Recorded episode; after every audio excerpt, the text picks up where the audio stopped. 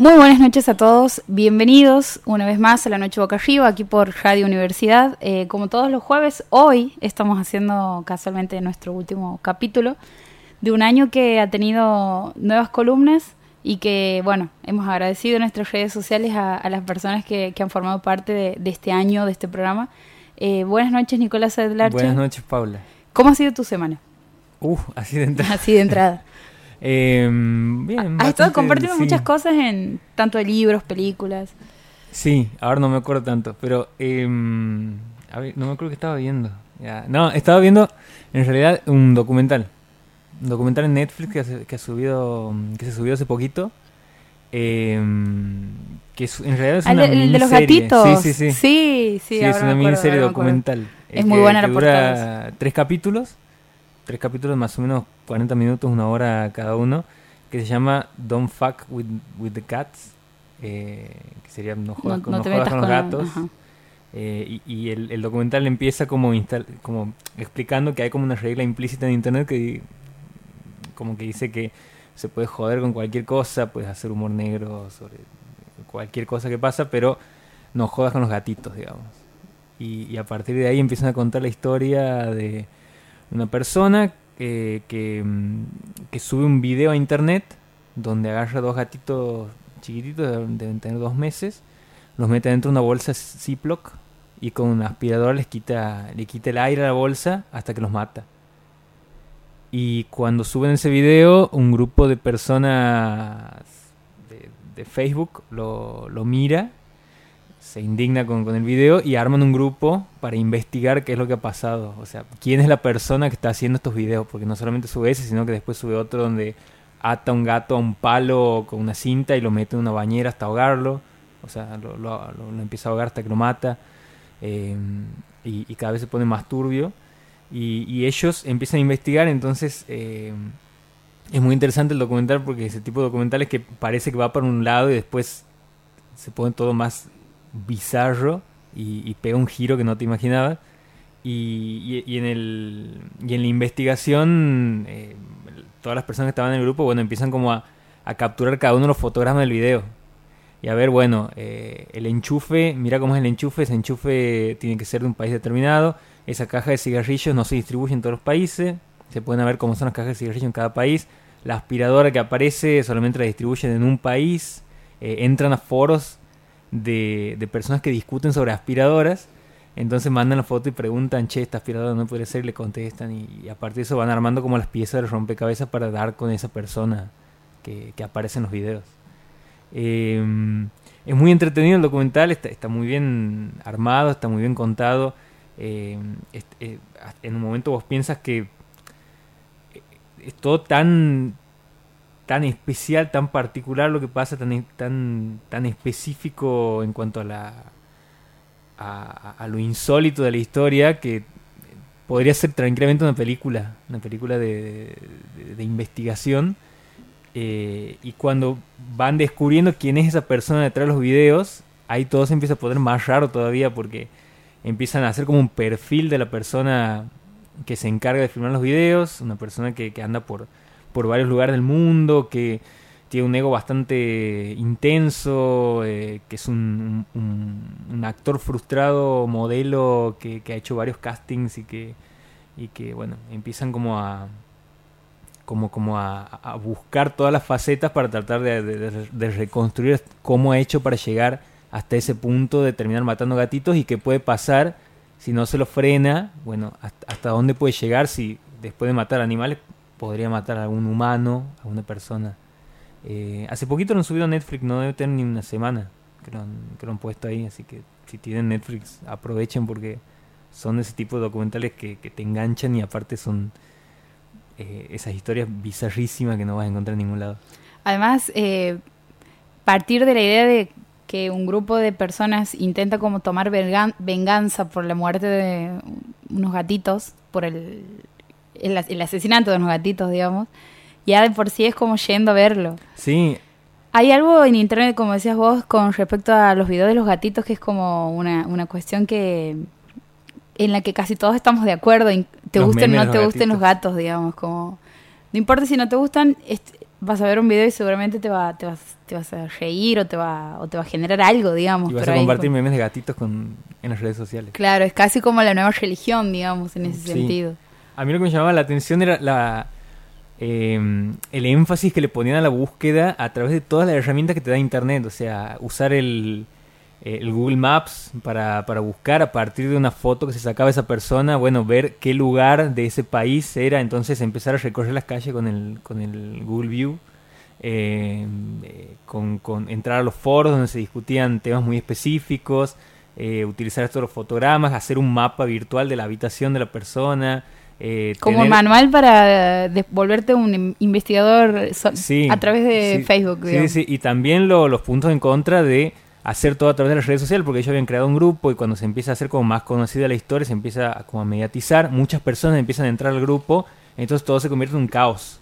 Y todos creen que, tienen pistas, todos creen que pueden aportar algo y, se vuelve completamente eh, abrumadora la cantidad de información que empieza a circular, entonces ahí como que empieza a haber complicaciones, pero eh, es, muy... Eh, como que te genera como, como, que es maravilloso ver cómo, cómo se van armando como grupo con esa investigación solamente con los recursos que te da Internet.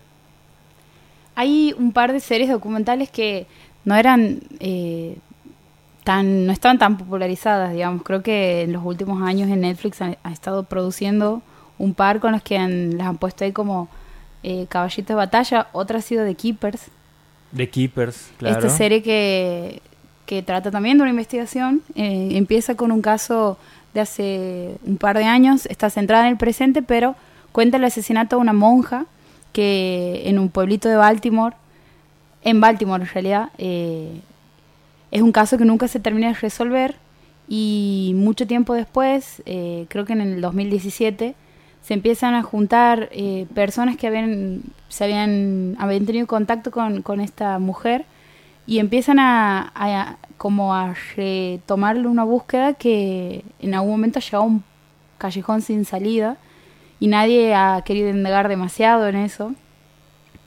Y, bueno, el documental comienza con ellas juntándose y contando de qué se trataba todo esto y, y, sobre lo que ha significado el caso en su momento en, en el pueblo, porque realmente ha sido una muerte muy inesperada y sobre la que sospechosa, digamos, porque ella ha parecido... Eh, que primero parecía como algo aislado. Claro. Y después a medida que iban investigando se encontraron que había un montón de redes alrededor de, de, complicidades y de, y de, cosas para tapar. Sí. Que vinculaban a la eh, iglesia y todo. Claro, todo se... Esto es el primer capítulo, no voy a spoiler nada, digamos, pero lo que hace que todo tenga como mucha más eh, sospecha alrededor del caso es que cuando empiezan a investigar sobre la relación de esta mujer que había muerto con la iglesia, digamos, se dan con que una amiga confiesa que ella le había, le había comentado durante la semana que quería denunciar a uno de los, como de una de las autoridades máximas dentro del colegio eh, católico donde ellas estaban ahí como dando clases, trabajaban ahí, eh, lo quería denunciar por acoso y bueno, no llega a hacer la denuncia y esa semana aparece muerta. Entonces ahí como que, ah, pará, esto no puede ser solamente el único... Probablemente si ella iba a denunciarlo, hay muchas cosas que no debe haber contado, entonces empiezan a como arman como una convocatoria, hay una persona, y lo que, lo que está bueno en este documental es que cuenta cómo cuando una persona habla, digamos, cuando se anima a hablar, eh, se puede, puede ser la puntita de un iceberg que termine trayendo una cola en donde ayude a, a muchas otras personas a animarse a contar experiencias similares que por ahí en el momento de hacer la confesión, el tema este del lugar de la víctima, de no sé si quiero atravesar esta cosa, porque además, como ya lo, hemos visto en este último tiempo, digamos, eh, la figura de la víctima, sobre todo cuando se trata de un acoso, de un acoso sexual o de una violación, es una, una figura muy cuestionada, muy perseguida, eh, te, se meten en tu vida de una manera en la que vos estás queriendo salir de una y lo que haces es, a, través de esa confesión, ese testimonio... ¿Por qué has demorado tanto en denunciar? Volver a revivir todo eso con un nivel de crueldad y de exposición, digamos, porque además vas a juicio, digamos. Hay una persona que está en, el documental, ella se, se, eh, se anima, digamos, a, a, ser filmada, es la que responde todas las las entrevistas, eh, que mucho tiempo después, sin recordar nada de lo que me pasó en ese momento, eh, empieza como a tener ataques de ansiedad, de pánico, y haciendo, creo que no sé si va a confesarse, ahí es cuando tiene así como un momento de, de revelación en donde dice, ah, no, pará, cuando iba al colegio este, cuando tenía 12 años, había, estaba el tipo este que era como una especie de tutor, como nosotros, sí, los que ejercen la tutoría, visto que siempre hay una figura dentro de la secundaria que es con la que vos hablas cuando tienes problemas, sí. Eh, el tutor del curso. Como una referencia más próxima. Claro, que, que, cumple como una función hasta incluso de, de contención, digamos. Eh, tenía encuentros con las personas, con las alumnas una vez a la semana, lo llamaba, sonaba el micrófono en el aula y le decían, por ejemplo, Nicolás, eh, te espero en mi oficina a tal hora. Y ella creo que escucha esa voz en algún lugar y ahí tiene el recuerdo de que cuando ella la llamaba, ella no recordaba lo que pasaba adentro y ahí ha empezado como a destapar una serie de cosas que después ella, después de contarlo y de que se hace público el caso, las amigas eh, crean este grupo que intenta investigar la muerte de la monja anterior, crea una casilla de correos en donde pide a través de Facebook, otra vez las redes sociales, ahí como un puente, digamos, de para descubrir cosas y al mismo tiempo para, para generar como esa, esa comunicación con incluso personas que habían no vivían ni siquiera en esa ciudad. Claro. Eso es como lo más interesante, a, mí que me llamó más la atención del, documental, además de, algunas cosas que, que, aparecen, que hay escenas que no me pude borrar de la cabeza después, pero esto de, estas mujeres que empiezan como a retomar esa investigación porque ya había pasado la investigación policial, ya lo habían publicado los medios, ya varios periodistas habían eh, andado dando vueltas sobre el tema y ellas como que empiezan a, profundizar mucho más en esa investigación a partir de eh, recolectar muchas de las cosas que les iban mandando por las redes sociales, que eso es eh, fantástico, digamos, todo lo, que, lo que pueden llegar a conseguir a partir de, de, ese impulso que le dan nuevamente a la, a la investigación. El director se llama, el, director de Keeper se llama Ryan White y estoy viendo aquí que ha dirigido una película que parece que está basada en un caso real, se llama The Case Against Eight, The Case Against Eight, que dice más o menos así, activistas, abogados y parejas luchan por anular la prohibición de California contra los matrimonios entre personas del mismo sexo. Se ve que tiene ¿Es una, película. Ah. Es una película. Se ve que tiene una trayectoria en, en esto del documental, la ficción documental. Eh, Ryan White, el director de Keepers. Netflix eh, suele estrenar varias de esas miniseries así eh, documentales con, con casos eh, oscuros y de crímenes y de, cosas así. Em, yo tenía, hablando de este documental bizarro de los gatitos, yo tenía otros cinco documentales bizarros para recomendar de Netflix. Oh, sí. Así has hecho muy bien la tarea, digamos. Sí. No, e, este era algo que, había, había, publicado hace un, rato, pero... Vos tienes que decir que sí, bueno, sí, porque estamos con balances del, del año. Claro. Eh, hay uno que es hermoso, que se llama Todo sobre el asado. Ajá. Que es un documental que, eh, así resumido así nomás, está... Eh, como contado, y, el que realiza las entrevistas es el negro Álvarez. ¿Argentino? Eh, argentino, sí. Claro, ¿dónde sería un documental sobre la eh, Saca ahí una camiseta de Argentina. Que, que muestra un poco todo lo que es el mundo de, de los asadores y, todo lo que es el con todas sus la cultura criolla la cultura criolla sí con todas sus cosas eh, machistas con todas sus cosas eh, bastante conservadoras y, muestra, bueno, todo ese mundo de los asadores, ¿no? De, no sé, aparecen tipos como Samid, por ejemplo, creo que Samid aparecía, aparecen eh, personas que están en competencias de, asadores y, es, muy, es muy entretenido el documental porque eh, sin, sin decirte nada, lo único que hacen es dejar la cámara frente a las personas que están entrevistando y dejarlos que hablen. Y muchas veces cuando las personas es como que terminan de hablar, dejan la cámara que siga filmando. Entonces es como que eso te genera como, en, la persona que está hablando genera como una incomodidad, pero también el espectador decir, bueno, ¿qué pasa? Y, y es muy gracioso ver cómo, qué hacen esas personas con ese silencio que les va dejando la, la cámara, si se intentan rellenarlo o no. Hay, hay, hay cosas muy extrañas como una, un, chico que trabaja en una, en una carnicería, ¿era? Eh, este que, le, que hacía la canción al abuelo, que le dedicaba la canción al abuelo, que... Bueno, el, ah, el padre hacía embutidos, aquí me están soplando por... Eh, el padre hacía embutidos y, él le dedica una canción al abuelo eh, de cuando hacían el asado y en un momento se a recitar partes del, del, asado, digamos, el chinchulín, morcilla, eh, matambrito, todas, todas las cosas de, que, uno come en un asado, bueno, él, empieza como a recitarlas dentro de la canción y dejan que, que, la, que la cámara eh, se quede filmando toda la canción y después dejan ese momento de, silencio. Entonces, a partir de, de esa decisión estética de, plantearte el documental desde ese lugar, ellos sin emitir ningún juicio como directores, eh, que son, son dos hermanos, son dos directores, que son eh, Cohen y Duprat, que han hecho otras cosas como El hombre del lado, por ejemplo, eh, no me acuerdo si El Ciudadano Ilustre también era de ellos. a partir de eso como que marca una posición de, dejarlos en ridículo muchas veces con, muchas de las cosas que dicen. E, es, muy bueno el documental, es muy entretenido. después hay otro que se llama Holy Hell. Holy Hell. Holy Hell, que es de un tipo que crea una, una secta eh, y que eh, como que termina encantando a todas las personas para que hagan lo que él dice y lo vean como un dios.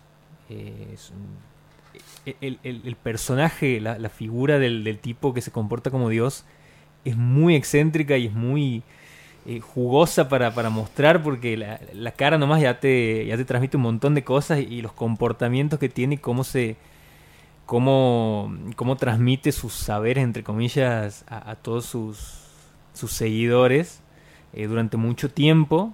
Eso es, eh, es muy, es completamente insólito. Y hay una persona que formaba parte de esa secta que es la que hace el documental y entrevista a personas que han estado dentro de esa secta contando sus experiencias. Después hay desde momentos graciosos, eh, ridículos, oscuros, hasta eh, bueno, momentos que, que, pegan unos giros así que, no te esperan también ese tipo de documentales de, Netflix que, que, cuando parece que va para un lugar después se termina yendo para otro y, y, sobre el final te termina como, como desconcertando pero dejándote algo ahí eh, para, para digerir. Es una secta religiosa. Es una secta religiosa, sí. ¿Y que creen en...? Él es el dios, esa persona que ha armado ah. la secta. Que antes era un actor porno que, descubren después los, los videos, pero eh, él, él, crea toda la, secta religiosa alrededor de, su figura, digamos. Y todos tienen que alabar a él y, todo tiene que girar alrededor de él. Después está Tickle, que es un documental que... Mm, ¿Es el que tenía el dibujo de la pluma? De la pluma, sí, sí, sí. sí que, que es de un... Tenía una muy buena reseña ese para ir a verlo. Que, que empieza con un periodista descubriendo un un par de videos de personas a las que le hacían cosquillas. O sea, a él le llegaban videos, eh, descubre videos donde se veía a personas que hacían cosquillas a otras personas y eso era, era todo el video. Entonces él había un mercado para eso. Había un mercado para eso, entonces él se pone en contacto para decir, che, me gustaría entrevistarte porque quiero saber qué onda este, todo este mundo de las cosquillas. Y cuando él se contacta, recibe un mensaje de vuelta de una amenaza diciéndole no te metas en esto, no, no, jodas porque vamos a joder con vos. Y ahí es como que él dice, che, ¿qué hay? ¿por, qué, me contestan así? Y cuando se pone a investigar qué hay detrás de todos esos videos, eh, ahí es cuando vos dices, eh, claro, con razón no querían que, se conozca todo esto. Pero para contarlo, digamos. No, pero no, no, es que la gracia está en, en, verlo. contarlo, digamos, porque vos no te imaginas que hay todo eso detrás de un, video simple de cosquillas, digamos. Así que ese es uno de los documentales y después hay otro, eh, en realidad son seis. Y después hay otro que se llama The Wolfpack, que son eh, siete hermanos que viven en un departamento que por su por la religión de su familia nunca han salido de ese departamento y se han criado solamente viendo películas. Entonces el mundo que conocen ellos es a través de las películas. Y eh, como son tan cinéfilos, eh, ellos han, crecido filmando, recreando esas escenas de las películas que amaban. Batman, eh, El Padrino, eh, bueno, los grandes clásicos del, cine. Entonces, como, como nunca habían podido salir a conocer ese mundo exterior, todo lo que han consumido han sido películas y, así se imaginaban eh, todo ese mundo que se les negaba a través de la religión. ¿Cómo se llama? The Wolf Pack. The Wolf Pack. sí. Siete hermanos que, que, viven en un departamento. ¿Y, cuentan por qué no, no, habían tenido contacto con el mundo exterior? Claro, porque el padre estaba eh, metido en una religión eh, y que nunca los había dejado salir por eso, digamos, porque no quería que tengan contacto. Después ellos empiezan a crecer y a poderse un poquito más rebeldes y, como parársele al, padre, decirle, che, o sea, ya está, ya estamos grandes, queremos salir y, ver el, mundo y ahí eh, el documental toma como otro rumbo para, para ver qué hacen ellos con ese mundo que, se les aparece. Y el último es el Guayer, que es eh, un documental basado en un libro de Gay Talis, eh, este periodista que ha investigado, que, que, es conocido por sus investigaciones, por, por, ser un referente del periodismo narrativo, que aquí cuenta todo lo que ha sido la investigación a partir de un, contacto que le llega a él de un tipo que tenía un motel que lo había, lo había comprado y en la parte de arriba había puesto una rejilla para poder ver qué hacían todos los huéspedes en las habitaciones. Entonces él veía qué hacían las personas y tomaba anotaciones. Armaba un diario del día a día de qué hacía cada persona en cada habitación. Entonces eso lo ha ido escribiendo durante muchos años y después se pone en contacto con este periodista y le dice, che, mira, hay una historia que te puede interesar, yo, yo tengo un motel, eh, tenía un motel, eh, tomaba notas y mira, aquí tengo el diario, fíjate si te sirve o no. Eh, y ahí es muy interesante porque a partir de, de, lo que es la publicación del libro, se empiezan a generar un montón de cuestionamientos de ver, bueno, hasta qué punto vos le crees a este tipo que lo que ha hecho es real y hasta qué punto eh, hay pruebas que, te demuestran lo contrario, digamos, o sea, vos solamente tienes como fuente este tipo para creer y para, para publicar un libro a partir de eso, por más que vos hayas visto el motel, hayas visto que existe la rejilla. Claro, porque nadie más que nadie más veía nadie más que, nadie más que él lo sabía, digamos. Él nunca le había contado a nadie. Entonces, ¿cuánto de cierto hay en esas anotaciones y cuánto de, de, ficción eh, y, bueno, es muy interesante también ahí eh, todo el debate moral y, periodístico y ético que se da alrededor de, esa publicación.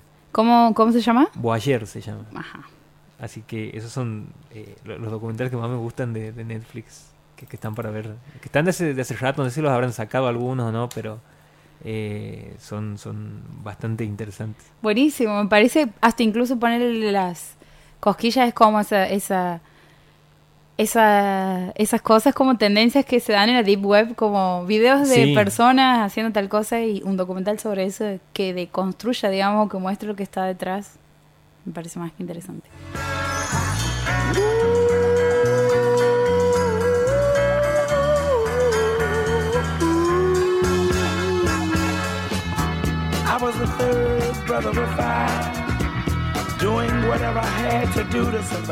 Si te tuvieras que ir a otro país durante más de un año, digamos, y aquí en Santiago no hay un, no hay nadie que pueda, eh, no tienes un lugar donde tener tus cosas y tienes que, no te queda otra que empezar a dar tus libros, deshacerte tu biblioteca. ¿Podrías hacerlo o lo, lo mandarías al lugar en donde estás? Porque esa es otra opción. Eh, Mandar por encomienda, pero Me no. podría deshacer de, de, una parte de la biblioteca. Una parte. Una parte, sí. Una parte muy mínima, 20%. ¿De cuántos libros estamos hablando? No, no sé, no los he contado. Mm. Hoy, hoy voy a contar esto que ha pasado antes de que salgamos al aire. Íbamos a hacer un intercambio de libros con Nico, porque en realidad yo quería dos libros que él tiene, que son de Leila Guerrero. Entonces le digo, te voy a llevar yo un par para que vos, ah, para que sea justo. Y le traigo dos eh, y cuando se le he dicho qué libros eran, me ha dicho que ya los tenía, digamos. O sea, ¿qué posibilidades hay que dos libros sacados al azar de mi biblioteca? Perdón, bueno, compartimos gusto, tampoco. Sí, tampoco es tan difícil. Eh, he traído una revista que se llama La Mujer de mi Vida, que es una revista que nos ha dado tanto en tan poco tiempo. Eh, ha salido en el año 2010. el director es Ricardo Kohler, que es una persona que ha publicado después, es médico él, nada que ver pero después ha sacado mm, dos libros. Uno es. Volvé a decir cómo se llama la revista. La revista se llama La Mujer de mi Vida. Y mostrar la cámara. Eh, ha salido en el 2010. Ahí está. Y creo que un poco del 2011. no se editó durante mucho tiempo, era una revista hecha por un grupo de personas que vivían en Buenos Aires, que era como el grupo, un grupo de como progres, eh, artísticamente hablando, que después se han terminado convirtiendo en personas muy grosas, eh, pero ya no estaba, la, revista dejó de circular. Entre ellos estaba Mariana Enríquez, Esther Cross, eh, Pablo Ramos, eh, estaba también Eugenia Sicabo. Eugenia Sicabo en ese momento todavía no estaba haciendo los programas, no estaba en la televisión como la, vemos tiempo después, haciendo esto de recomendar libros, porque ella es crítica, digamos, de literatura. y Ricardo Kohler, el director, es un médico que ha publicado dos libros. Uno es el último, creo que se llama Matriarcado, que se trata de que de una comunidad eh, en donde es creo que el único, el último lugar del mundo, digamos, en donde eh, el poder lo tienen las mujeres. Él se interna ahí durante un tiempo y bueno, escribe un libro contando la experiencia de cómo funciona la economía, cómo funciona la política y cómo funcionan, digamos, los negocios cuando las personas que toman las decisiones son las mujeres y los que se quedan en la casa cuidando a los hijos son los hombres. Eh, y después tiene otro libro también que se llama Éxito. Eh, Éxito. No, estoy segura de ese título, pero bueno, es creo que el más conocido en donde reúne las editoriales que escribe aquí, que son del principio, de la primera hoja. Y bueno, esta revista salía eh, por estación. Salía una en verano, una en primavera, una en otoño y una en invierno no le enviaban, o sea, no hacían envíos al interior, era como una tirada muy chica y era muy ambiciosa la... Solamente lo podías conseguir en Buenos Aires. Aquí le traían eh, la librería Hiperión en ese momento, pero creo que traía cinco números y lo hacía como de una manera así muy... Eh, Simbólica. Sí, o sea, eh, había que... Incluso aquí para enterarte que esa, que esa librería lo traía tenías que como, no sé, pertenecer a una secta, más o menos. Eh, y en, sacaban un, en cada etapa, tenían un tema, eh, como composición, dos puntos tema, así. Y en esta en particular que traigo hoy, el tema era la frivolidad. Salvaje Mundo Frívolo se llama la, la tapa y tiene de fondo un animal print fucsia. Eh, y es una revista de papel que en blanco y negro, digamos así, bastante, tiene algunas páginas a color, pero no tiene publicidad no tiene nada de publicidad. Eh, no sé cómo se bancaba esta revista, sinceramente. Por eso no debe haber continuado, digamos. Me parece que estaban poniendo plata de su bolsillo las personas que escribían. Y bueno, y en, esta, en este artículo en particular que les quiero leer, eh, escribe él, Ricardo Kohler, sobre la figura de Ricardo Ford. Sobre Ricardo Ford. Sobre Ricardo Ford, que en ese momento eh, vivía. Y estaba entre nosotros. Estaba entre nosotros, estaba en este mundo. Y, y dice, eh, un punteo sobre algunas verdades de nuestro salvaje tiempo, eh, tiempo frívolo que Ricardo Ford expresa de manera brutal. Y el título es ¿De qué hablamos cuando hablamos de Ford? Y empieza diciendo Ford y la ciencia. Ford demostró que la ciencia desprecia los debates éticos, no los considera, les gana por goleada. Alquiló un vientre para engendrar sus hijos y contrató una empresa para que le proveyera los óvulos. El servicio incluía la posibilidad de diseñar su descendencia. Eligió una rubia de ojos claros y antecedentes familiares de buena salud.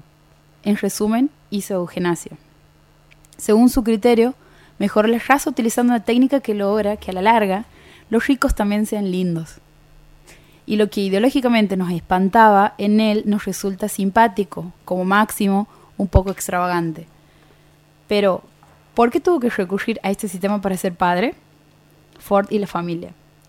Ford describe con crudeza una realidad. Los que se casan son los únicos que se divorcian. Pero teniendo la ciencia como aliada, no se necesita una pareja para tener una familia. Al contrario, no tener una pareja es lo que asegura que la familia nunca se destruya. Ford entiende que un padre que se precie de querer sus hijos no debe correr el riesgo de que en un futuro pueda vivir sin ellos. Y la pareja siempre implica un riesgo, entonces, ¿cómo se asegura que sus hijos vivan siempre con él?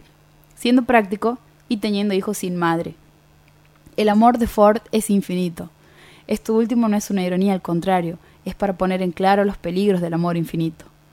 Un tema con el que el cine americano y el catolicismo nos viene confundiendo. En nombre del amor se justifica cualquier cosa. Ford y la familia 2. Ford sostiene que la nueva familia son los amigos. Los lazos que se eligen son más saludables que los que nos vienen impuestos. Por eso, si antes había que mantener a la familia o incluso trabajar con ella, es lógico que Ford mantenga y trabaje para sus amigos. Ford y la familia 3. Ford tuvo un padre ausente. Ford tuvo un padre presente, perdón, con toda la intención de educarlo y conducirlo por el camino del trabajo. El padre hizo el esfuerzo pero no le dio resultado. Eso rompe con el mito de que los hijos son la consecuencia inexorable de la educación que le dan los padres, o que una familia sólidamente constituida es una garantía. Ford transforma eso en una fábula y describe a su padre como un padre terrible. Ford no quería trabajar. Ford quería ser feliz. Ford y la felicidad. Si se acabaron las ideologías y todo da lo mismo, lo único que queda es pasarla bien.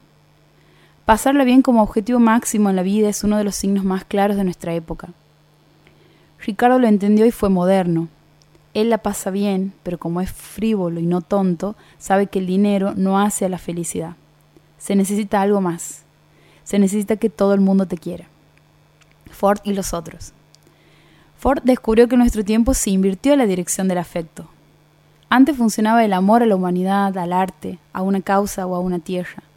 Ahora es al revés. No importa lo que uno quiere, lo que importa es ser querido. ¿Cómo se logra? Las mujeres saben cómo se hace. Son históricamente hábiles para conseguir miradas, por eso, haciendo una generalización y dicho de manera brutal, cuando un hombre en lugar de mirar, desear y querer, hace todo lo posible para ser observado, deseado y querido, se feminiza. Si Ford quiere ser famoso, no está mal, lo femenino está de moda. Ford y lo femenino. Sin hacer juicios de valor, siempre fue la mujer la que buscó embellecerse, ocultando y resaltando partes de su cuerpo con la intención de ser mirada, querida, deseada. Ford tiene el cuerpo decorado y es capaz de someterse al riesgo que toda cirugía implica para alcanzar un objetivo que lo desespera, una necesidad sin límite y para la que necesita ser famoso. Ford y la fama.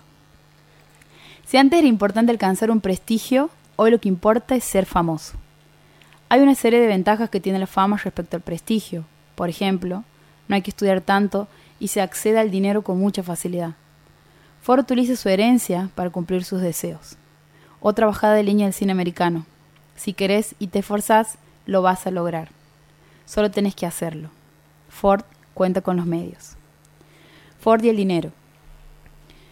Ford combina la exhibición de la riqueza con la seguridad privada. Van juntos en el mismo esquema. Se puede ostentar y se puede pagar para que esa ostentación no sea peligrosa hace hablar de su dinero a la manera de los countries y barrios privados. Ford y la política. La aparición de Ford en escena demuestra que las carreras de marketing, publicidad y comunicación, que tanto crecieron últimamente, pueden dar resultados. Hoy existen profesionales para hacer una campaña y una tecnología para medir y corregir ese cometido. Entonces, ¿cuánto cuesta hacerse famoso? Mucho, pero en el país hay por lo menos mil personas que pueden pagarle a una agencia, comprar espacios en los medios y volverse conocidos. Ricardo Ford no hubiera llegado a ser famoso sin dinero, pero atención, esto no es patrimonio exclusivo del mundo frívolo. Basta mirar el mundo de la política para preguntarse si algunos de los candidatos que representan a millones de votantes estarían en sus lugares si no hubieran tenido una fortuna para llegar. Ford demuestra que la elección democrática ni es elección ni es democrática. El voto y la popularidad están estudiados al detalle, un buen operador logra resultados increíbles. Hacer uso de la forma para representar al pueblo es, en democracia, absolutamente legal. Ford y el derecho. Y con esto termino. Ford demuestra los límites de la ley. Diseña a sus hijos. Elimina la idea de madre. Consume una medicina que no sirve para curar. Compra reconocimiento y anda con guardaespaldas y nada de lo que hace es ilegal. Pero la otra cara de la misma moneda es el conflicto gremial en la fábrica Ford. De estar tan al tanto de la vida de uno de sus dueños, se dieron cuenta que para ellos la ley tampoco es suficiente. Aunque la empresa paga lo que dice el convenio y está todo el mundo en regla, no alcanza para cubrir la exhibición obscena que hace Ford y ridiculiza a los trabajadores. Los denigra frente a los suyos y es imposible que no piensen que el esfuerzo que hicieron por años se haga pedazo frente a las cámaras en una ronda de champán. Ahora, la ley también se queda corta para ellos. Necesitan hacer lo mismo que hace Ricardo, ir más rápido que el derecho y moverse en una zona donde todavía no hay nada escrito. Maravilloso. Esperando un documental sobre Ricardo Ford, ¿no? Sí, no sé por qué no ha salido. Todavía, no ha salido, o una película. Pero, o sea, sabemos que se ha convertido en, meme. Sí. Y que después de su partida, en el 2013. Sí. 2013. 2013. Que incluso después de la, de la muerte ha habido como una revisión sobre la, la, el paso de Ford por, por, nuestro, por nuestro mundo del espectáculo. Eh, y hay como una reivindicación, digamos. No sé, en, en su momento cuando él estaba en la cresta de la hora de la fama, yo era bastante más chica y es como que tenía esa mirada así como ah, la de como lo que analizan aquí, como quien, munda, quien mira el mundo frívolo con, como, con desprecio, como no, míralo este que hace ahí. Y después es como, ah, no, pero hay que prestar atención, digamos, porque habla mucho de una época que Ford haya tenido tanta, tanto protagonismo, digamos, en un momento no se hablaba de otra cosa. Estaban absolutamente todos los canales. Sí, a mí me gusta cuando, cuando estos textos de, este tipo empiezan como a desarmar a esa, esas figuras que uno como está acostumbrado a verlas en la televisión y como que te genera eh, eh, como ese como esa indiferencia y también es como ese cierto cansancio porque uno las tiene siempre presentes ahí pero al momento de empezar como a analizarlas y, desarmarlas eh, empiezas como a encontrar un montón de, de facetas eh, interesantes para ir analizando. No sé, me acordaba, eh, escuchando este texto, me acordaba de un perfil que ha hecho Beatriz Arlo, por ejemplo, sobre Mirta Legrand, que ha sido publicado en la revista Orsay, y un libro que ha sacado hace poquito sobre cómo, cómo, las revistas, las revistas de espectáculo, ella se ha dedicado a ver durante mucho tiempo cómo las revistas de espectáculos muestran a, a las figuras y, hace como esta diferencia de las estrellas y, de las y de las figuras más fugaces de la, de la farándula. Por ejemplo, decía Mirta Legrand es una estrella, por ejemplo. Eh, y después están las otras figuras que son fugaces porque aparecen cada tanto por escándalos. Entonces duran lo que dura el escándalo y todo el tiempo se tienen que estar renovando en un escándalo nuevo. Eh, y después hablaba de la figura eh, como, como muy particular de Maradona, que era una estrella con escándalos decía. Entonces, eh, me encanta cuando empiezan como a, ponerle el foco a, estas figuras para empezar a, hablar sobre ellas y, contar así este tipo de cosas. Porque además cuando escuchamos sobre ellos es a través de los programas de Chimentos que justamente construyen esa figura, digamos, forman parte de, esa, de, ese mismo relato. Eh, la parte en la que se, alguien se corre el relato y escribe al respecto, digamos, es lo que por ahí capaz que circula en otros lugares y, muchas personas, o sea, hay ensayos, digamos, de este tipo, pero no son tantos o demasiados, digamos. Por ejemplo, sobre Ricardo Ford yo todavía no he leído nada, así como, como un análisis eh, exhaustivo y bueno, como decía recién, esperando el documental o la película. me, me, has hecho acordar también, había uno sobre Silvia Zuller, que mm. había hecho un periodista para la revista Orsay también, eh, que contaba lo que había sido su experiencia de... Claro, porque ella lo había contratado a él para escribir su biografía. Pero después se enoja por las cosas que él escribe, entonces ella contrata a otra persona o ella creo que termina escribiendo su propia Silvia Zuller su autobiografía. Silvia Zuller. Ah, bien. Eh, y el periodista cuenta todo lo que ha sido ese, esos días viviendo con ella y todo eso. Eh, pero eh, son maravillosos esos textos. Despertarte a mitad de la noche y ver en el otro lado de tu cama a tu mujer llorando es una experiencia importante. Quiere decir, entre otras cosas, que mientras paseabas por los cuartos iluminados de tu cerebro, algo se estaba gestando cerca tuyo. Un error con el cual mantenés una particularidad relación de intimidad. Porque aunque no firmemos nada, ni corramos apurados bajo la lluvia de arroz, pensamos que es para toda la vida y así seguimos. Botes que durante la noche quedan amarrados al muelle golpeándose entre sí, según el viento. Este es un poema de Fabián Casas que se llama Despertarte y está en la antología de poesía, que es toda la poesía que escribe del 90 al 2010 y se llama Orla City y otros. Es el libro que me voy a llevar. Este es el libro que sí te vas a llevar, sí. Que no estaba pensado y que no había, ah. no había sido traído pensado para prestarte, pero... De Fabián Casas solamente tengo un libro. ¿Cuál? Que es el último que ha sacado.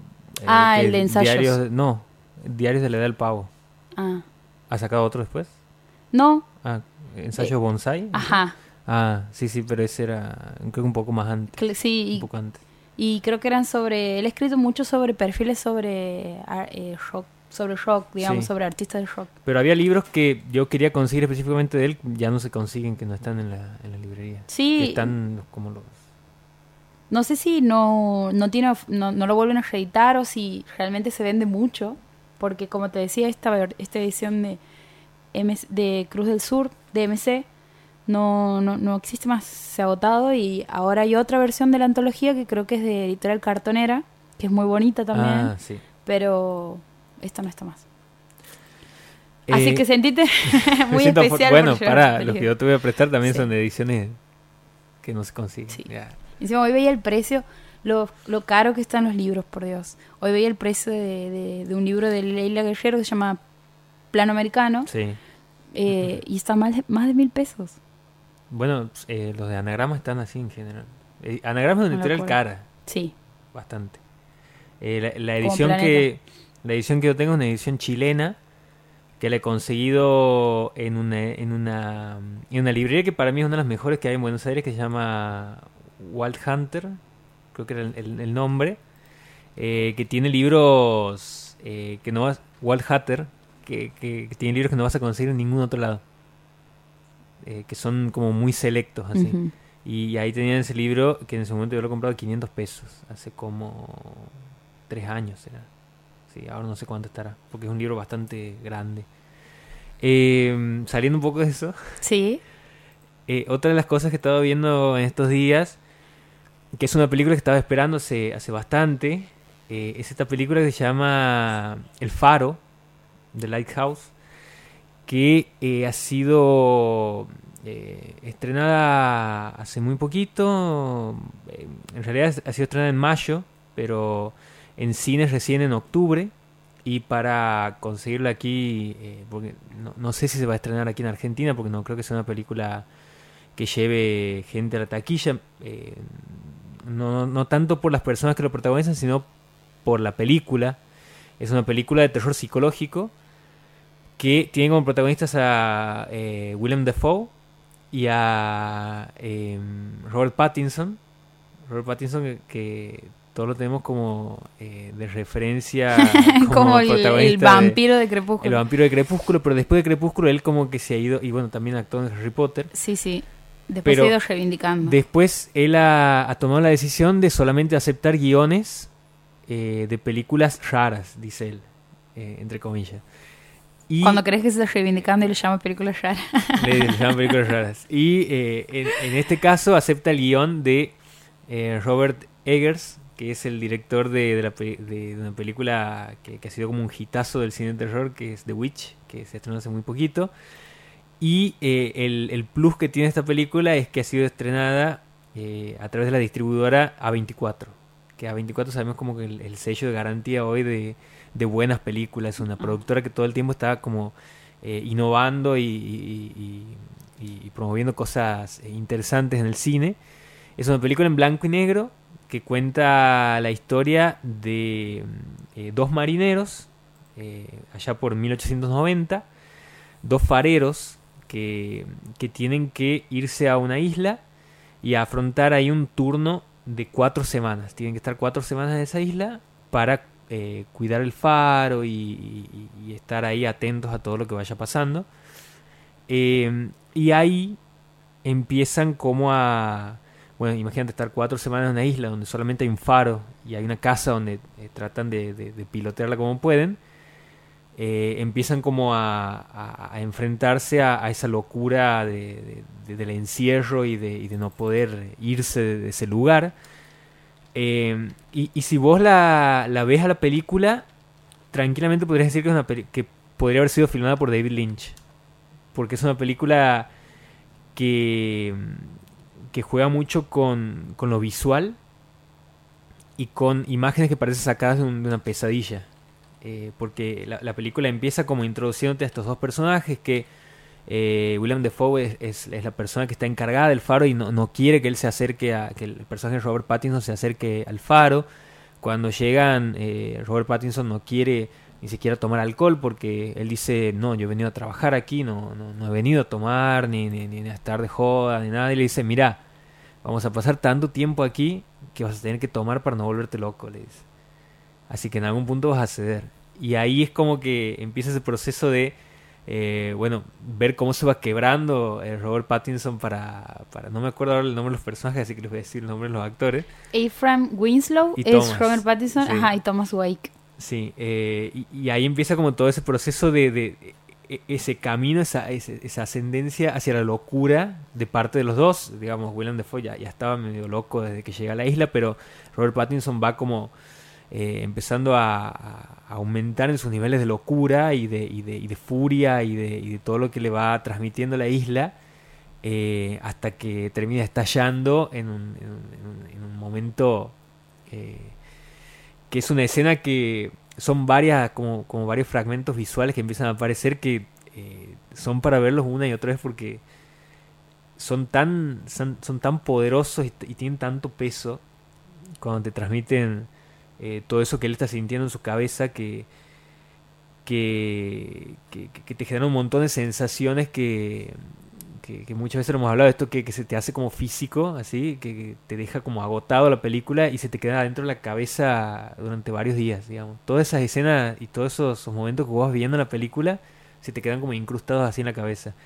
Eh, es como una lástima que la película recién se la pueda conseguir ahora porque ya varias personas y varias revistas han hecho sus listas de mejores películas del año y yo creo que tranquilamente esta película podría ir en un top 5 de mejores películas del, del año.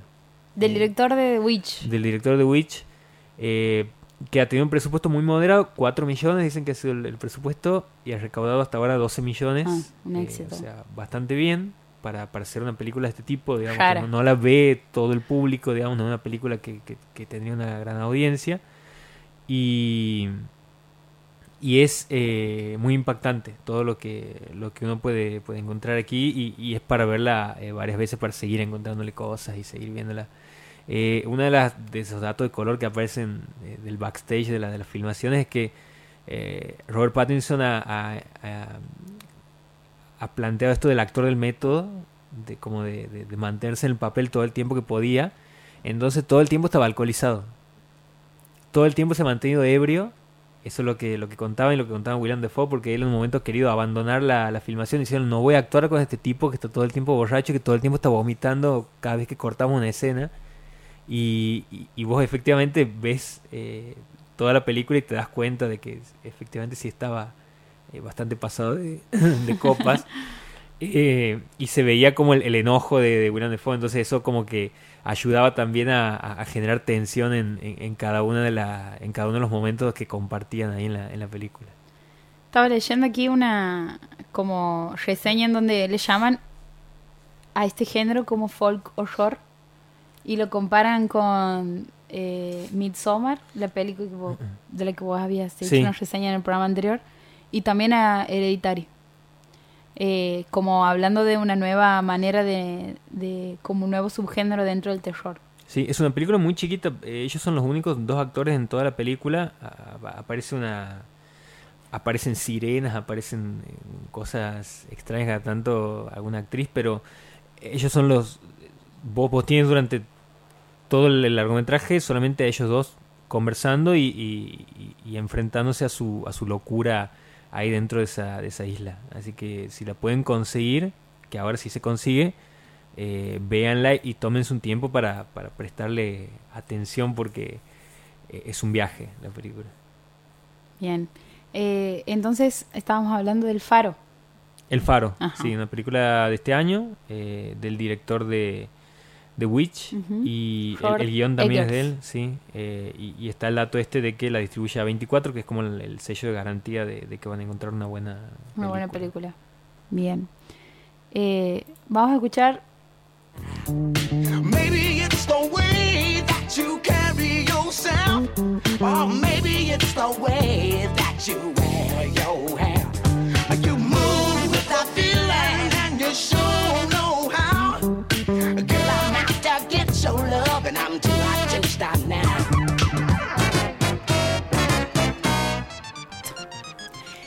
Continuamos en la noche boca arriba. Eh, saludamos a Joaquín Adet Larcher, que ha llegado invitado especial de fin de año. Somos parientes. Sí, son un poco parecidos. Por si suenan parecidos la voz. Ajá, el hermano menor de Nico Adet, que recién nos estaba preguntando por la música que estaba sonando en esta cortina. Y eh, nunca está de más recordar que la música de todo este programa es parte del soundtrack de eh, Jackie Brown. ¿Toda la música? La mayoría. Ah, yo pregunto porque he venido después. Después. Sí, la intro Soulfinger está en, en Jackie Brown. Es una película que no he visto de Tarantino. No, yo tampoco. Así que no. Ah, puede, puede ser una. Hay un, un plan para el verano. Mira. Con proyector incluido. ¿Qué tal, Joaquín? ¿Cómo estás? Bien, todo bien. Joaquín, que es estudiante de comunicación. No, no, de cine. Sonido y en curso de cine ahora. Ah, sos estudiante de, sonido. De, era una, tecnicatura en sonido y ahora en cine también. ¿Otra tecnicatura? Eh. No, no, esto ya es... ¿La, ¿La, licenciatura sería? Sí, hasta donde... Hasta donde Hasta donde tire. Hasta, donde tire. hasta donde tire. Mira vos, ¿y vos has entrado en sonido eh, hace cuánto? Y hace tres años. Tres años. Sí. Eh, recién te preguntaba fuera del aire eh, sobre esta, este mito que existe en torno al cine argentino y el hecho de que se, se escucha mal. Y vos me habías em, tirado ahí como un datazo. Sí, mira, ponele las, las películas que llegan al Oscar, o actualmente, por ejemplo, El secreto de sus ojos, Relatos salvajes. Sí. Las personas que hacen el sonido es, es la misma en todas esas. ¿Qué Entonces, Eh, José Luis Díaz se llama. Ajá. no, es una sola persona, pero bueno. Sí. Él es como el... La cabeza del... Claro, el director de sonido es él. Claro. Y, y creo que también en El Ángel, eh, bueno, en las que tienen el presupuesto más grande, diría. Ajá. Los tanques serían como... Sí. Ajá. Y, y capaz, digamos, si uno compara esas películas, tienen como un estándar ya. Pero lo que pasa aquí también es que no hay un no hay algo como establecido de cómo debería sonar. Tampoco es que en Estados Unidos lo haya así tan definido creo pero eh, hay más referencias. Aquí em, es común que al sonido se lo deje último en la lista de presupuesto en, en producciones de bajo presupuesto como que hay otras cosas que van primero al momento de pensar una película que, claro. que y al final, un buen sonido. Y al final eh, es lo que si sale mal, eh, más presupuesto hay que poner para arreglarlo, digamos. Claro, es verdad. Y en lo que pasa también es que en Europa... como el, el, el, discurso que le hacen los clientes. Mira, es algo que si sale mal, después te va a salir el doble. Así que ponela ahora la claro. No, y en, y en Europa y aquí, bueno, fuera de Estados Unidos, no sé exactamente en, en sí países, pero fuera de Estados Unidos es común que se use el sonido que se graba en la locación. Em, salvo casos particulares como que haya ventiladores y cosas así en, en, los planos. Pero en Estados Unidos deciden eh, grabar todo después más allá de que quede impecable el sonido, que usen los mejores equipos y que quede todo hermoso, lo graban después. Porque tienen todo el presupuesto y el tiempo que, que, lleva, quieren. Tremendo. Es como grabar dos películas, te, Algo así. Y, Sí, también depende eh, de los actores. Que el actor esté capacitado para eso, para reproducir exactamente lo mismo. Claro, y que coincida con la velocidad y, con, con el gesto. el Sí, sí, con la, con la emoción. O sea, que, vos puedes tener el mejor micrófono, pero igual siempre te vas a encontrar con algún alguna cosita de más, algún residuo o, no, no sé. Eh, allá pueden, allá tienen todo y suena hermoso, pero aún así eligen grabarlo después. Pon no sé si han visto el video ese de, Hugh Jackman que está grabando eh, de Wolverine. Ajá, de Wolverine. Ah, es verdad. Bueno, es eso, así. Y uno, claro, es verdad. No entendía por qué se, se, grababa. Claro, sería como como hacer un doblaje, una película animada. Claro. Pero, claro, sos vos, digamos. Claro. Estás haciendo doblaje ese, a vos mismo. Ese caso particular eh, tenía sentido porque, que sé, todas las corridas y los gritos. Claro. Pero lo hacen en general con todo. Y aquí en, la, eh, eh, en las películas argentinas, este José Luis Díaz es como el, el, que siempre está en las películas de, de presupuesto más alto, digamos. y sí, está en, en, esas, digamos, las que he nombrado y seguro. Pero que es como muy reducido el, el, el, negocio, que voy a decir, el, el circuito. Y la verdad... De personas que hacen sonido y dicen, che, este, este es buen sonido, vamos a... La verdad no tanto. Pero bueno, poner lo que han hecho, creo que él no ha hecho el de la cordillera, el de... Bueno, varias películas más, digamos que... O las que están en Netflix. Ajá. Capaz tampoco. Pero sí, esas, poner las que llegan al Oscar, eh, coincide que, que, es él. No sé, la verdad, si es por una cuestión de ir a lo seguro de si están en un círculo donde esos directores que dirigen esas películas confían en él. Em, pero bueno. Bueno, tiene esos antecedentes que son claro. bastante... Cuando llegue ahí... Voy a lo seguro, digamos. Cuando llegue ahí les cuento. Claro. ya, te, ya has estado haciendo, bueno, en trabajos, en los trabajos prácticos que les piden dentro de las materias, tienen que hacer el sonido de, de diferentes piezas audiovisuales, pero a ustedes les piden también que filmen. Sí, sí.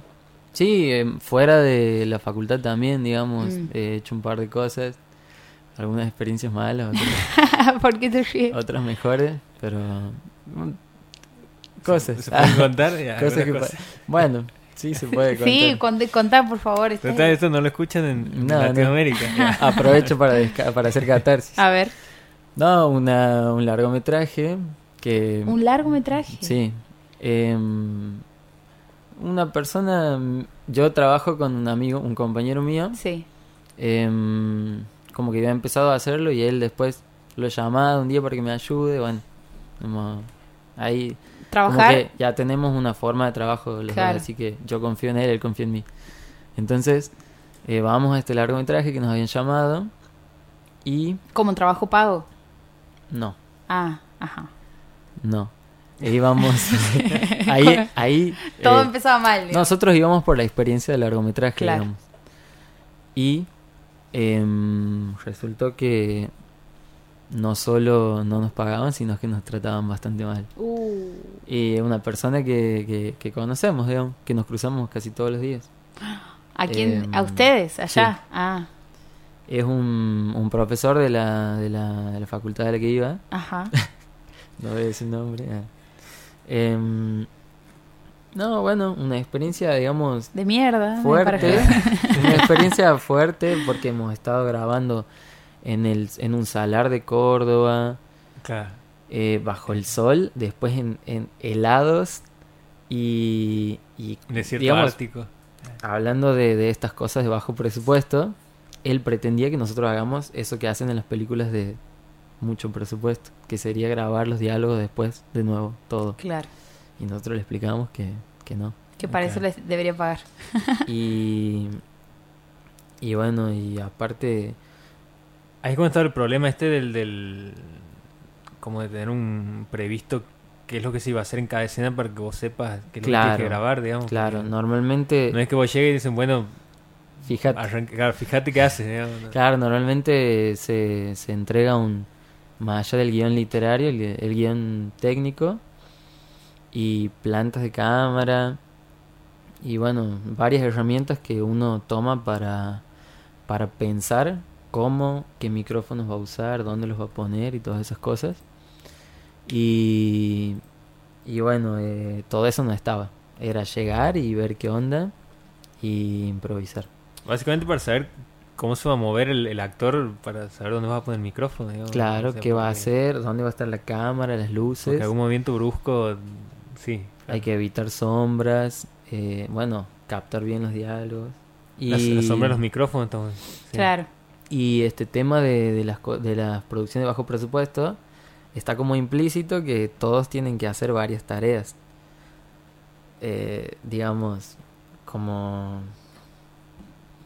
el que hace sonido, si, si ve que están bajando equipos y que están pesados y ayuda. Claro, no, es como, no está esta cuestión súper segmentada en cuanto a, tareas y a especializaciones, digamos. Claro. Como en, en las producciones más grandes, en donde tienes un ayudante de foco, un foquista, una persona que solo se encarga de enrollar cables. Claro, o sea, están los roles, pero está implícito que todos tienen que, ayudar. Sobre todo, eh, bueno, en esta producción, el, el que la financiaba era el director, que era la persona que trataba mal. Y al final del rodaje, eh, cuando todos estamos guardando las cosas, ha desaparecido. Y bueno, y ha mandado un mensaje desde las cabañas diciendo gracias a todos. Claro, gracias a todos por la ayuda. Y nada, y así. ah, bueno. Me voy, mi planeta me necesita. Claro, básicamente es. Aquí nos manda un mensaje eh, Pato, una oyente muy querida de Nacho Boca Pato Gómez, y nos dice que no solamente tienen la misma voz, sino que además hacen las mismas pausas y tienen las mismas muletillas. Asumía que, que el, mensaje no iba a lo, a lo que estábamos charlando, sino... a lo parecido. Claro. Estamos confundiendo nuestra audiencia. Bueno, no sé quién Tenemos que identificar. Claro, Joaquín, estamos confundiendo a ah, Bueno. Eh, yo el, el, dato ese de grabar las voces, bueno, lo tenía, así que hemos aprendido algo. Hemos aprendido algo, sí. Eh, ¿Qué onda en su familia el tema del audiovisual, digamos? Porque esto ya es una... se va a convertir en una entrevista familiar. Porque los dos se han terminado dedicando a cosas muy similares, si bien vos específicamente en periodismo, digamos. El audiovisual... En peronismo. En peronismo. ¿Vos has hecho la, la, la tecnicatura en periodismo o en audiovisual? Audiovisual. Ah, bueno, no, claro. Pero... ¿Te has dedicado a esto? Es un decir, digamos, porque tampoco es que he aprendido mucho. bueno, eh, yo te preguntaba qué, en qué, qué ah. has hecho, no cuáles son tus cortometrajes realizados. Eh, los dos ¿De dónde viene? Sí, o sea, ¿ha habido, una influencia en, su casa? ¿Alguna de las personas que... Para nada. De no, Cero, cero. No, capaz que puede ser el tema de que de que no salíamos de nuestra casa y veíamos películas. Alquilábamos muchas películas. A mi mamá le gusta ver muchas películas, digamos. Sí, se veían muchas películas en casa. Siempre ir, eh, ahí el fin de semana al videoclub y traer tres películas eh, y, verlas durante el fin de semana. Visto que tenías que, como que tenías el plazo hasta el lunes para ver. Para devolver y ver y devolver. Entonces veías una por día, digamos. Eh, pero más que eso no. Claro, pero no es que no es que nuestra casa era un lugar muy creativo que, claro. no, porque sí, mi papá es farmacéutico y mi mamá es, médica. Así que no, no viene por ahí. No sé, no. ¿Y ustedes le han salido para, las ciencias sociales, digamos, para el otro lado? Sí. La venganza, la justicia divina. Nunca tener plata. No, no. Nunca hacer plata con, la profesión. Me gusta la adrenalina. Vivir en dos bolsas de arroz así, tirado. Bueno. bueno, muchas gracias. Para, yo puedo eh, preguntar lo mismo. Porque también estamos en la misma línea, ¿no? O sea, vos no estás muy lejos de... ¿De qué? Digo, estamos, estudiamos comunicación. Ah, sí, sí, sí, audiovisual también. ¿De dónde ha venido? Pero yo sí me dedico a audiovisual. es verdad. Em, no, en mi familia tampoco. Eh, mi mamá es ahora profesora de yoga, nada que ver, digamos. Y mi papá sí es del lado de la comunicación, pero por ejemplo, el tema de la radio sí es directamente una influencia de mi viejo. Él ha hecho radio durante muchos años en, en Fernández y hoy es como el productor de, de una de las radios más, más grandes, digamos, con la mayor ah. capacidad de antena en, Fernández. De hecho, mi primer programa de radio ha sido con él. Pero, tres cuadras, claro, tres cuadras, claro, lo que cubre todo el pueblo, una manzana y de ahí, ahí termina. Eh, uno de los primeros programas lo he hecho con él, digamos, siendo ah, operador, y es la peor experiencia que he tenido en mi vida haciendo radio. No hay que trabajar con la familia. Este es como, llévense este, este consejo a, a todos lados. Eh, porque, claro, ¿no? Él tenía una idea muy, muy específica sobre lo que quería, y yo tenía otra. Y bueno, y al tener la cercanía o la confianza de padre e hijo, es como no, no se guardaba absolutamente ningún comentario, crítica, y era como no imposible trabajar así. Eh, y después la parte también de la, música, pero El cine no. Eso es algo que... Sí veía, sí alquilábamos películas, eh, estaba ahí como esa ese pequeño incentivo, digamos, pero no... Ni siquiera, ni siquiera hay un, como una buena... Eh, una buena lista de películas vistas en familia, digamos, veíamos... No, no, bueno, No sé, todas las de Harry Potter. Loco por Mary. Claro. La máscara. La máscara. Pero sí, después eh, ellos se separan y mi vieja eh, lo conoce su actual marido hace como 10, 12 años. Y él, cuando se muda con nosotros, viene con una colección, y ahí viene la influencia, digamos. Ah. Viene con una colección que salía con la revista Noticias, que eran las grandes películas de todos los tiempos, una cosa así. Que ahí estaba. ¿Era una caja dorada? No. Ah. No, no, era. No, de la revista Gente era de la caja. No, esta era de Noticias. Eh, y ahí he visto Rescatando Soldado Ryan, he visto Forrest Gump, he visto África Mía. Es como clásicos de todos los tiempos. Eh, he visto también ahí eh, la trilogía del Señor de los Anillos, que encima en ese momento acabamos de estrenar un home, un ah, home theater, y es como, uy, la mejor experiencia de mi vida. Ah, creo que ahí he dejado de salir a los boliches así durante un tiempo. así que bueno. Eh, no, yo me estaba acordando que, que, en una época salían estos VHS de, de, las revistas. Eh, sí. estaba en la revista Noticias, pero también me acuerdo que eran las cajas doradas que nosotros teníamos de la máscara de, de la revista Caras. De la revista Caras era. Y después estaba una que era tristísima, horrorosa, violenta para, para la edad, que era El Oso. Ah, no era de Trapito. El Trapito, Trapito era fuertísimo. pero El Oso era una película que era como si fuera un documental de National Geographic, que eran osos de verdad. Que era una mamá oso que moría en manos de cazadores. Toda una escena completamente horrorosa y sangrienta. Y el osito quedaba solo ahí vagando por, el bosque y lo, los, lo agarraban unos cazadores. Bueno, así. Era esa película, no me lo olvido nunca más, pero tenía así películas que no era, no, no, no te venía el padrino, digamos, en la, colección de revista cara, te venía Atame, por ejemplo, una película eh, creo que era medio erótica. Después Cuatro voces de un funeral, Ambiciones prohibidas, Daños corporales, De amor y sombra, Los viajes de Gulliver, el viaje de Gulliver también, que bastante falopa. Eh, Misery, bueno, Misery sí, estaba, ah, estaba buena. Eh, creo que la Sociedad de los Poetas Muertos también aparecía ahí. Eh, bueno, así. Ese era el tipo de película que te traía eh, las revistas caras. Ese era el consumo que teníamos así de VHS. En ese momento. Bueno, igual eh, algo fuera de la parte comedia familiar veías, digamos, ¿no? Yo en el momento VHS era todo lo que todo lo de Disney así sin parar.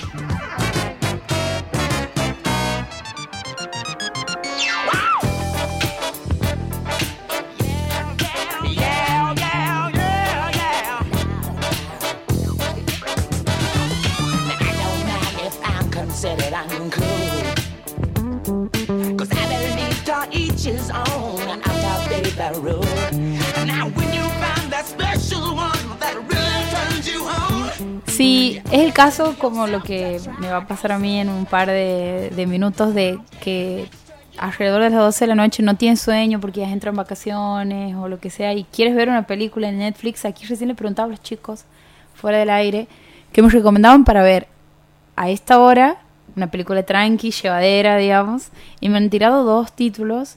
Uno es Sing Street y la otra es Blue Jay. Blue Jay. Ambas películas están en Netflix. Sí, sí, sí. Blue Jay es. Eh, sí, es un, es un drama eh, de una expareja que se reencuentra después de muchos años. Una película en blanco y negro de los hermanos Duplas, que, son garantía también de, calidad. Eh, son esas películas que después se convierten en, en, fotogramas con frases que andan dando vueltas así en cuentas, de, en cuentas cinéfilas. Sí. Y después está Sing Street, que es eh, del mismo director de Once, que suele hacer películas con música. Y esta es una película de un grupo de chicos que como que eh, forman su banda.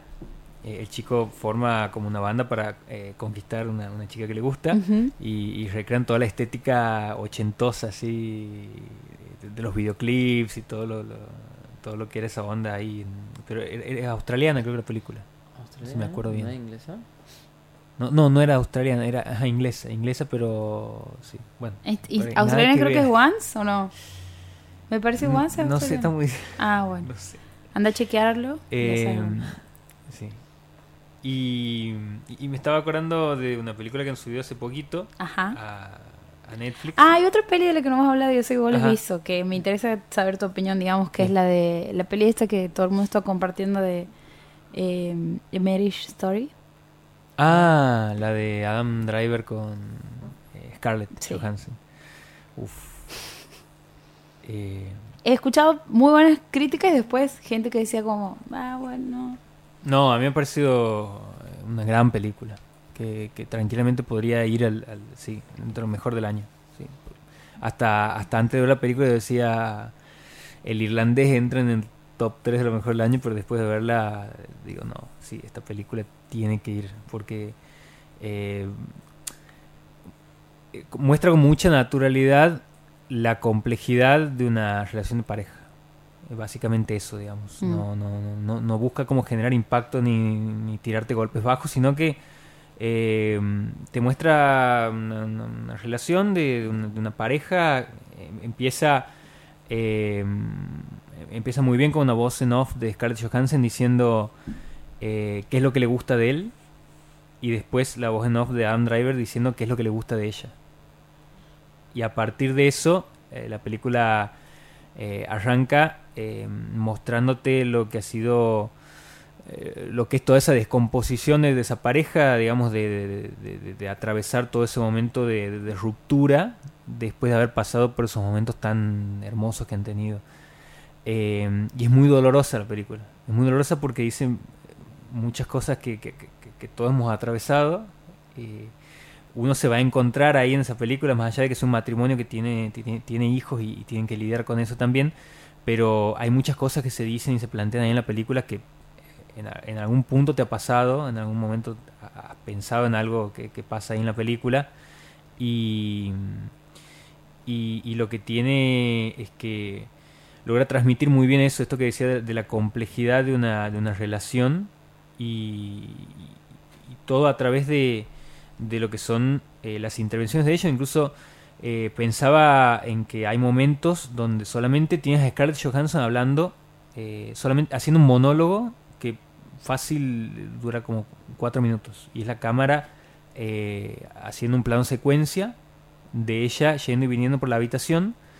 Y, y, vos te pones a pensar, esta película no, no podría haberse eh, producido si no hubiera sido por la mano de Netflix que, ha, intervenido ahí, así como no hubiera podido aparecer Scorsese con The Irishman, que él ha intentado eh, presentar la película en varios productores y nadie ha querido, eh, y es Scorsese, digamos, o sea, no, es cualquiera, digamos.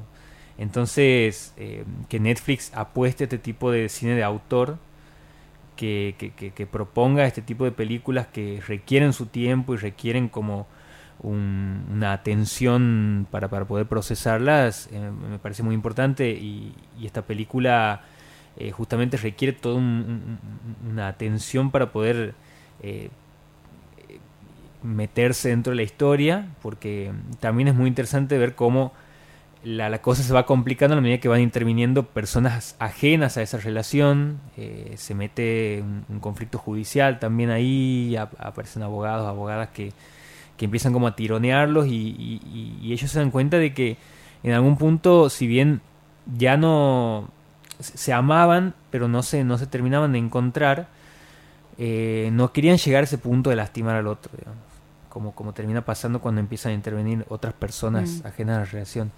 Y, hay un momento eh, que, a mí me pareció como el, el clímax de la película donde en una es una como intervención artística porque eh, eh, Adam Driver es un director de teatro y Scarlett Johansson es actriz de la obra de teatro que dirige Adam Driver.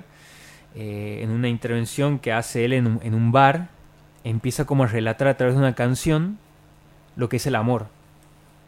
Y, y, esa escena ya, solamente esa escena ya te justifica toda la película. O sea, esa segunda mitad eh, es la parte más dolorosa de la película y es la parte que, que más te... Bueno, vas a terminar con... Si, si te pega verdaderamente la película vas a terminar con un mar de lágrimas, así llorando desconsoladamente frente a la pantalla. Yo todavía no la he podido ver nuevo, sé que hay personas que la han visto más de una vez.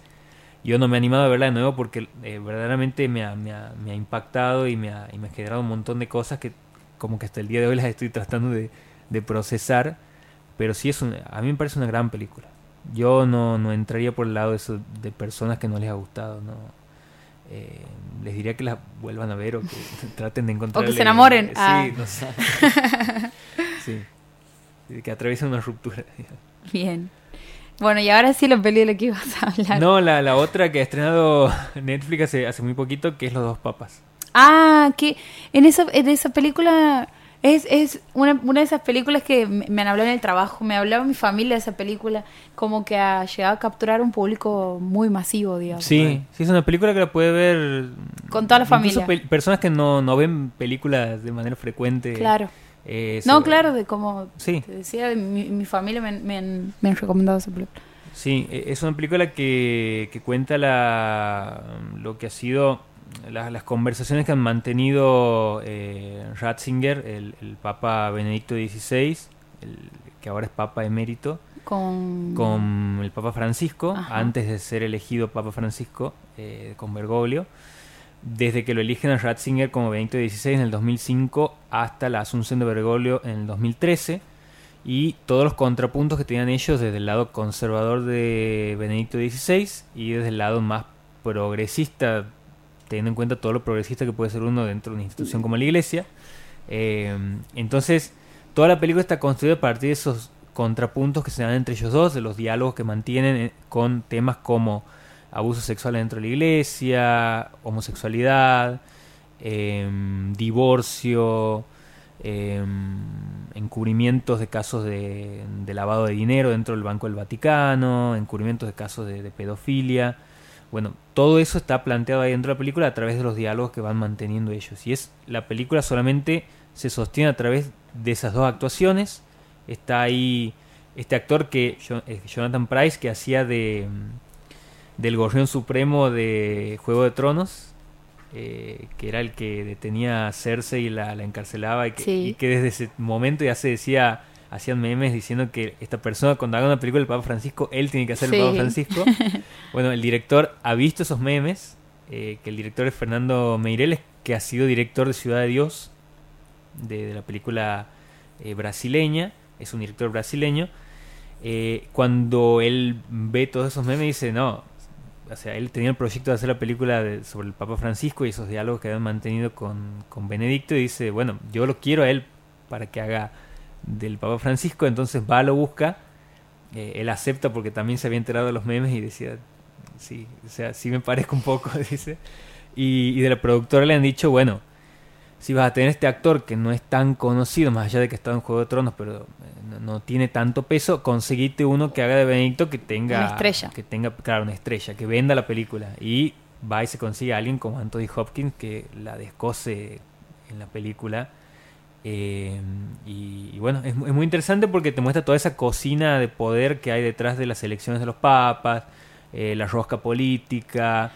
Me manda, manda un mensaje Pato y dice, bueno, que tremenda la música los dos papas, el final con una samba hermosa a las 7 de abril y pone, que diga al hermano qué onda el sonido y que diga si es kirchnerista. No, mentira, esa fue que diga al hermano qué onda el sonido, eso. La verdad, eh, no, no le he prestado tanta atención. O sea, eh, bueno, la película la he visto en, en televisor de casa, la verdad. No podría solo ver las películas en, en otro de otra forma, como cuando, cuando quiero juzgar. Cuando monitoreas, claro. Cuando quiero juzgar el sonido, pero eh, no, no me ha llamado tanto la atención. Me decía Nico que, que la voz de, de Bergoglio. Eh, era de otra persona. Ah, que más allá de que no se not, no lo he notado así, en ningún momento me ha, me ha descolocado. Eh, sí, bueno, me lo, me lo imaginaba porque, bueno, el, actor nada que ver. Claro. No, digo, no puede ser tan igual y que hable tan igual y que le salga tan bien el acento. Pero el actor sí ha estudiado español para poder hacer el papel. Eh, nada más que yo suponía que tenía algún acento que se iba a notar que, que no, era, no era argentino, entonces han dejado que quede él hablando español para que se pueda sincronizar después la, voz que ponían encima. Y eso está bueno también porque en todo momento ellos eh, van como cambiando de, latín a italiano y a, ah. español. Eh, y no hacen esto de que, suelen hacer en las películas norteamericanas de que están contando una historia que pasa en Egipto y hablan en inglés, digamos. Vos dices, o sea, tráemelo un poquito claro, más. contextualizarlo. Claro. Abdalo, eh, ¿y mm, qué, cuáles son los temas que discuten ellos? En este intercambio, digamos, de, en el diálogo. No, bueno, todo eso que, comentaba de, los abusos eh, dentro de la iglesia, de los casos de lavado de dinero dentro del Vaticano, eh, qué hacer con, con la iglesia que, que, siente que está alejando fieles, porque eh, Benedicto XVI era un papa más de más administrativo, más como intelectual, digamos, eh, dentro de lo que era su, su, su lugar eh, conservador y Francisco era un papa como más carismático, más, bueno, eh, con su trabajo aquí en, la, en las villas, más cercano a la gente, que tenía una imagen mucho más positiva para, para poder encarar esa renovación que necesitaba la, la iglesia. Eh, él ha estado muy cerca de, en cuanto a la votación, de, de, ser elegido papa, no muy cerca, pero ha quedado segundo en el 2005 después de Benedicto XVI. Y, hay una cosa muy interesante que yo no me la esperaba dentro de la película porque en general estas películas como que suelen ensalzar las figuras que, están, eh, que están teniendo ahí como tratando de contar, eh, que es que muestren todo lo que ha sido el rol de Bergoglio durante la dictadura militar aquí en Argentina. Lo muestran desde una mirada que uno puede creer o no de cierta ingenuidad respecto a algunos actos de, de, quitarle protección a dos curas que han, han sido detenidos. Uno ha, ha muerto, ha, muerto en, cautiverio y otro ha, sido liberado. Eh, uno nunca lo ha perdonado, el otro sí, sí lo ha perdonado, que eran Giorgio y Jalix, los dos papas que, los dos papas, los dos curas que, que formaban parte de su orden jesuita aquí en Argentina. Él en un momento los corre de la orden y ese apartamiento de la orden eh, se entiende como una... Los militares lo entienden como, bueno, ¿por qué los ha corrido? Digamos, algo han hecho entonces. O sea, les ha quitado cierta protección y eso ha hecho que los terminen secuestrando. Y la película, si bien eh, hay investigaciones que cuentan ese, ese apartamiento desde el lado de él les ha quitado protección, los ha entregado. En la película te lo muestra en el lugar donde él como que ha querido protegerlos y no ha, no ha medido eh, la gravedad de la situación al punto de que ese alejamiento iba a terminar eh, generando esa, esa desprotección eh, en ellos, digamos. Así que ahí está como, con, si bien está contado ese episodio, está contado desde una mirada un poco más suavizada pero mm, me, ha parecido destacable que se lo pueda mostrar y que se haya filmado aquí en Argentina eh, gran parte de, esa secuencia, de, todos esos momentos que él tiene aquí antes de ir hasta el Vaticano a ser elegido papa. Aparece mm. Juan Minujín haciendo de él de joven. En, ah. Córdoba y en, ah, todos esos lugares. Estamos hablando de los dos papas, de la película que se estrenó hace poco en Netflix. Bueno, hemos llegado al final de, de, este último programa del año, de este 2019 de La Noche Boca Arriba. Eh, todos estos capítulos puedes encontrar en nuestra plataforma de Spotify. Nuestra plataforma, habían comprado Spotify eh, si ponen La Noche Boca Arriba y van a la sección de podcast, les va a aparecer todos los capítulos. Eh, también nos pueden encontrar en Instagram con también los ahí en las historias tenemos las los capítulos subidos, eh, como el NBA 929. Y bueno, eso ha sido todo por hoy. Nos vamos a volver a encontrar en el año que viene. En el 2020. Sí. Con quizá nuevas propuestas de columnas y seguramente con... Con nuevos conductores. Ah, ¿Cuándo volvemos? ¿En marzo? En marzo. En marzo. Marzo eh, sería, creo que... bueno, habría que ver si es sí, principio de marzo o tirando más a fines, pero... Bien. Por ahí. Entonces, bueno, le deseamos unas muy felices fiestas y nos volveremos a encontrar en un par de meses. Esto ha sido todo por hoy. Chao.